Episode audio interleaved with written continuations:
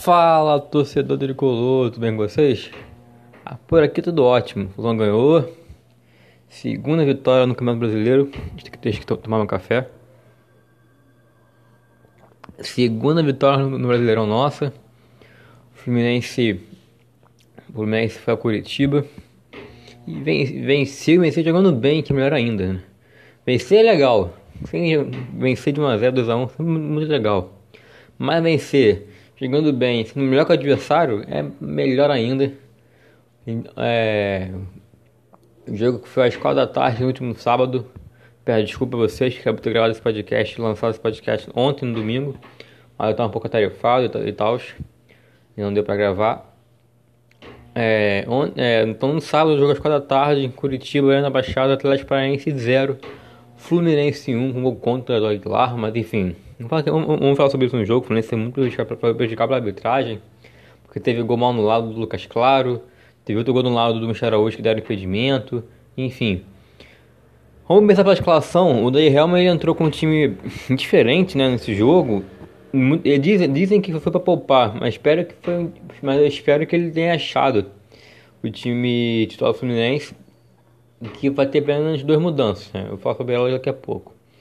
O time foi Muriel no gol, Calegari na lateral direita, que deve ser dono na posição na lateral direita, tudo indica que ele deve ser dono. Foi, bem, foi, muito, bem, foi muito bem no jogo da, da do, do, do, último sábado. Por sinal, eu escalei o Calegari no Cartola apostando no garoto, foi muito bem. O garoto fez 10 pontos no cartola, 10.40, algo assim. A zaga foi Lucas Claro e Digão. A lateral esquerda foi Egídio. A dupla de volante com Dodi e Yuri. Meio de campo, Henrique Gans e Michel Araújo. Muito bem os dois, jogaram muita bola no sábado.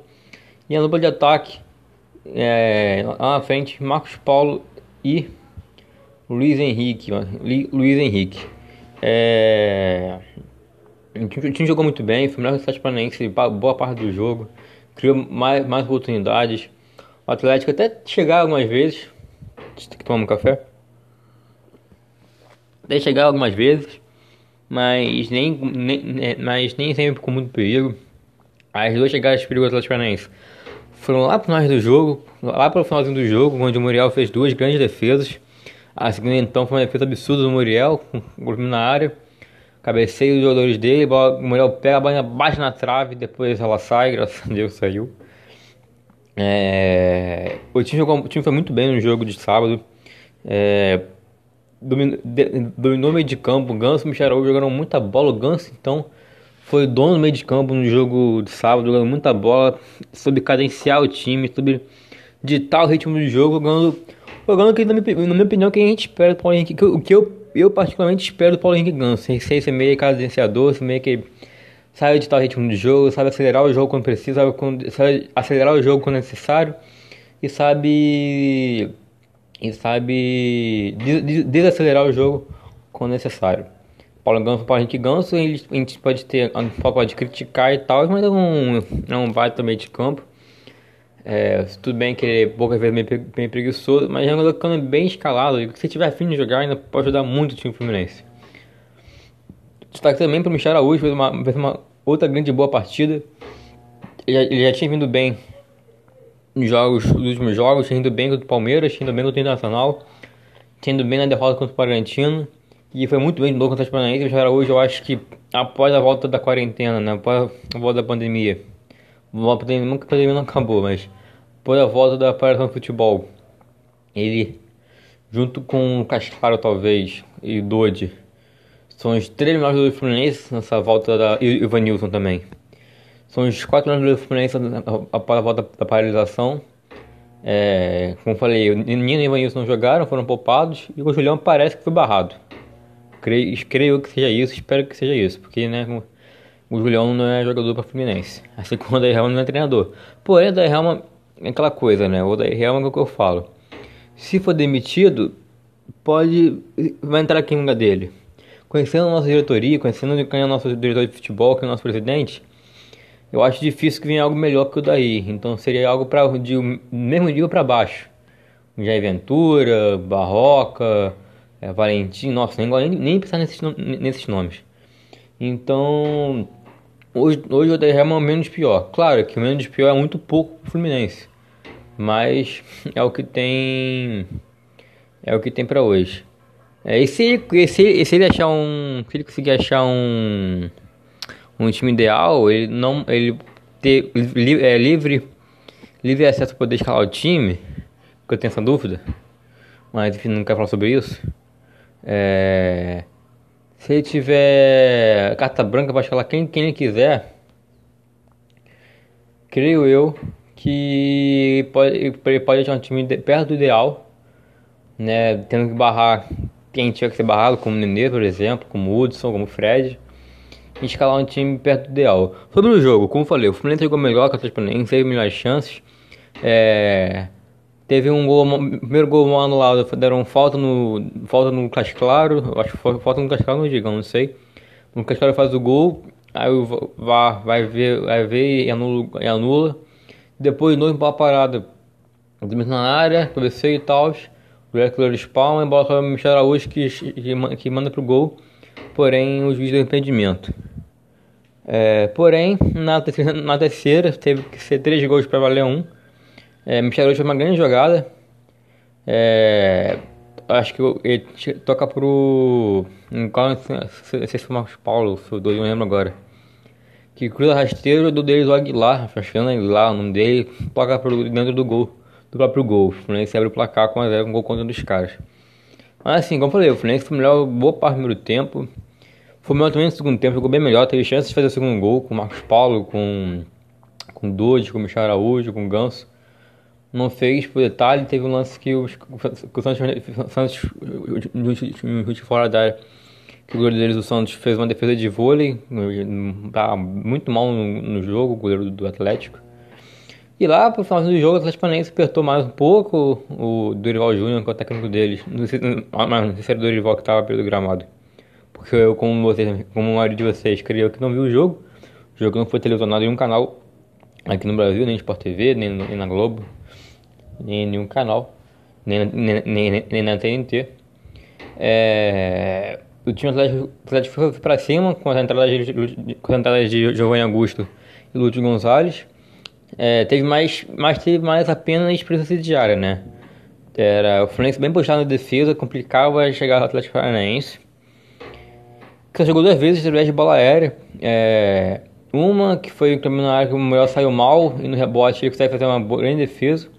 E outro lance que eu falei, que eu falei, que na área, acho que era o Wellington que cruzou na área. Agora não me recordo. O jogador cabeceia e o, o Muriel pega com a ponta, ponta dos dedos, a bola não bate na e sai. Enfim, o momento que deixou todos os colores é, com, com frio na espinha, né? E foi isso. Depois disso, o juiz deu quase de acréscimo ainda, mas por isso ele conseguiu controlar bem o jogo.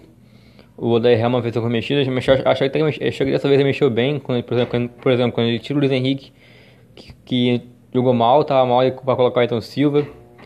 É, talvez ele tenha errado quando, quando, quando, quando, ele coloca o Caio Paulista no lugar do Marcos Paulo, mas o Caio Paulista realmente foi muito mal no jogo. O Caio Paulista é aquilo, né? Não é, não é jogador para Fluminense. Espero que quando acabe esse empréstimo dele, ele volte para Havaí.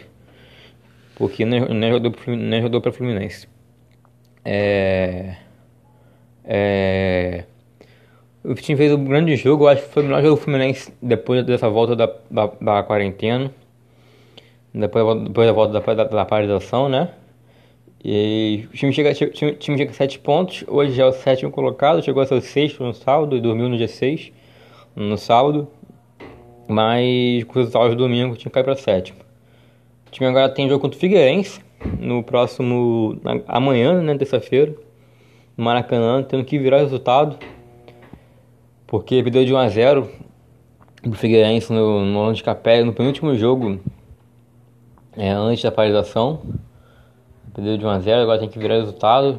Mas creio que quando é realmente, quando é realmente falando no time próximo, próximo que foi o time do sábado, com algumas alterações, que seria o Nino no lugar do Digão e o Ivanilson no lugar do Luiz Henrique, né, como o duplo de ataque com Marcos Paulo e Ivanilson, com o Ganso ali jogando de meia, de meia de, na armação, é, junto com o Michel Araújo. Eu acho que o Fluminense tem tudo para conseguir virada e tal. Eu acho um tipo de jogo que se o Fluminense fazer o, o, primeiro gol logo no começo, tem tudo para fazer logo, fazer logo o segundo, terceiro, e conseguir uma boa, uma boa, uma grande vitória amanhã. É, eu, eu particularmente estou bem confiante hoje de amanhã.